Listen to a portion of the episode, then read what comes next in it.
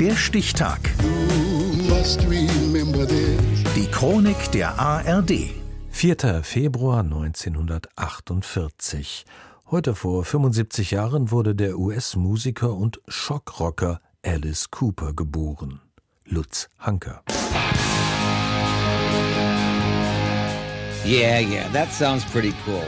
Ja, ja, Alice Cooper, der ewige Schockrocker mit Zwangsjacke und Monster-Make-up, mit falschem Blut und echten Schlangen, der Babypuppen köpft und sich selbst mit einer Guillotine gleich hinterher. Seine Shows sind wie eine Fahrt in der Geisterbahn. Aber welche Geschichte steckt hinter dem Mann aus Detroit? Bühne frei für Super Duper Alice Cooper.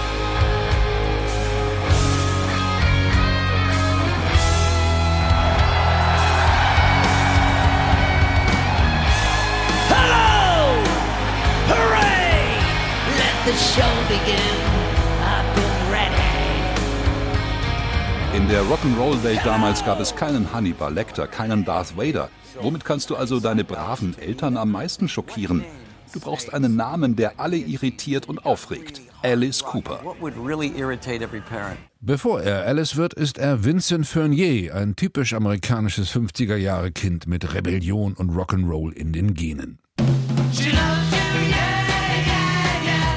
Mit diesem Song von den Beatles verändert sich alles. Mit seiner ersten Band covert er den neuen Sound aus Liverpool.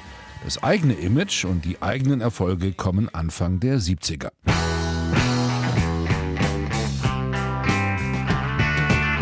Sie sind das Produkt einer Vision, der Vision des Kunststudenten Vincent Fernier, der ein Faible hat für Dada und Dali, für Surrealismus und Theatralik.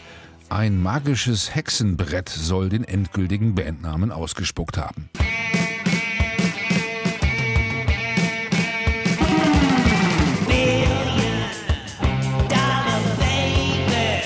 Seine Karriere startet durch wie das Märchen von Alice im Wunderland.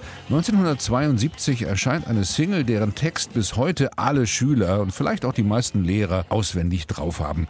Ein Song über die schönsten drei Minuten des Jahres bis zum Beginn der Sommerferien. Die Alice Cooper Hymne schlechthin.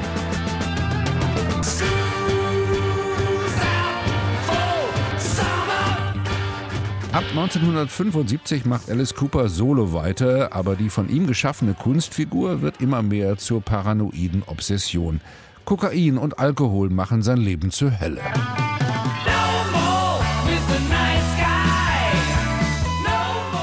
Mit seinen Kumpels aus der legendären Trinkerrunde Hollywood Vampires säuft er regelmäßig um die Wette. Ab und zu schaut sogar ein Schluckspecht aus Hamburg vorbei. Hat auch so eine ähnliche Story wie ich und so, ne? Der Mengenlehre gesoffen, ja, genau wie ich auch. Erst als Alice Cooper wieder trocken ist, darf er zurück zu seiner Ehefrau Cheryl, mit der er bis heute glücklich verheiratet ist. Er geht jetzt lieber in die Kirche und auf den Golfplatz und feiert 1989 mit Poison ein erstaunliches Comeback.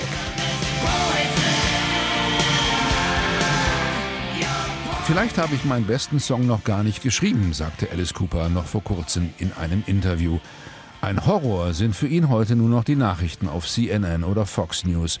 Und eventuell die Erkenntnis, dass ein scheinbar altersloser Mensch wie er am Ende eben doch älter wird. Heute feiert Alice Cooper, der freundliche Schockrocker von nebenan, seinen 75. Geburtstag. Hey,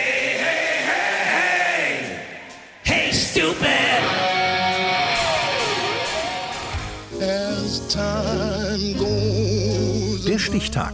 Die Chronik von ARD und Deutschlandfunk Kultur. Produziert von Radio Bremen.